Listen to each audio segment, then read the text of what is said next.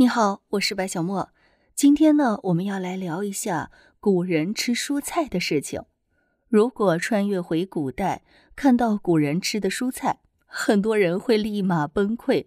这居然也是蔬菜？大家都听过先秦时期的荇菜，这种菜在《诗经·开篇》里就有写，听起来是一种很高端的蔬菜。其实。荇菜就是我们今天池塘里常见的腐叶。据说荇菜清热利尿，怪不得诗人见到姑娘会想到荇菜，原来是因为求之不得，怕上火啊。汉朝时有五种主要蔬菜，被称为五菜，即葵、韭、藿、蟹、葱。今人穿越回去。恐怕只认得韭菜和大葱，五菜里最流行的是葵，也就是今天的冬苋菜。汉乐府《十五从军征》里就写过“采葵直作羹”。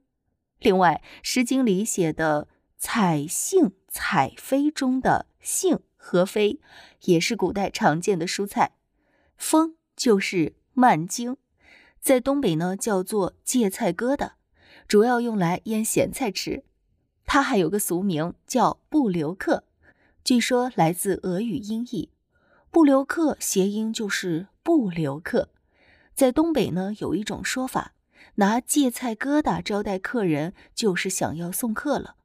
至于非，也就是草字头下面一个是非的非，听名字不要太期待，它其实就是我们今天常吃的大萝卜。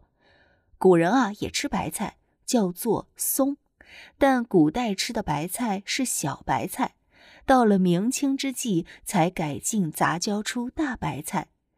中国人今天吃的大多蔬菜是古时候从外国传入的。丝绸之路开通后，大量西域蔬菜传入我国，比如从伊朗传入的黄瓜，当时啊叫胡瓜。尼泊尔传入的菠菜，印度传入的茄子，到了唐朝，餐桌上的蔬菜就比较丰富了。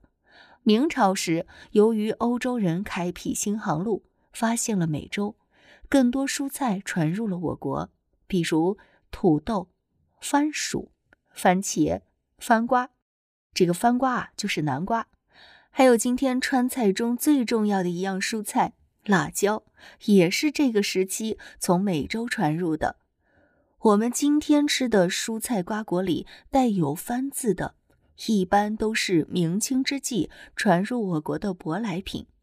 因为那时候呢，我们习惯称外国为“番”。如果蔬菜名字中带有“胡”字的，一般呢是唐朝时传入我国的舶来品。因为那时候我们习惯称外国为。湖，所以呢，番和湖都带有以中华为中心的天朝意识，小小的菜名都能映射出历史大背景。外来农作物对中国历史发展影响最大的，就是明清之际的玉米和番薯了。这两样农作物引入中国后，逐渐成为主食，确切的说，不算蔬菜。玉米和番薯最大的优势是环境适应能力强，对土地要求不高，可以种植在贫瘠的山区或丘陵坡地，不与中国传统的稻麦作物争地。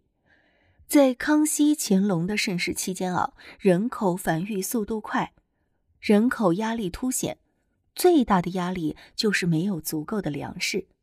为了鼓励民众开垦荒地，乾隆时制定了包括免税在内的多项优惠政策，鼓励民众开垦荒地，用来种植玉米、番薯等高产作物。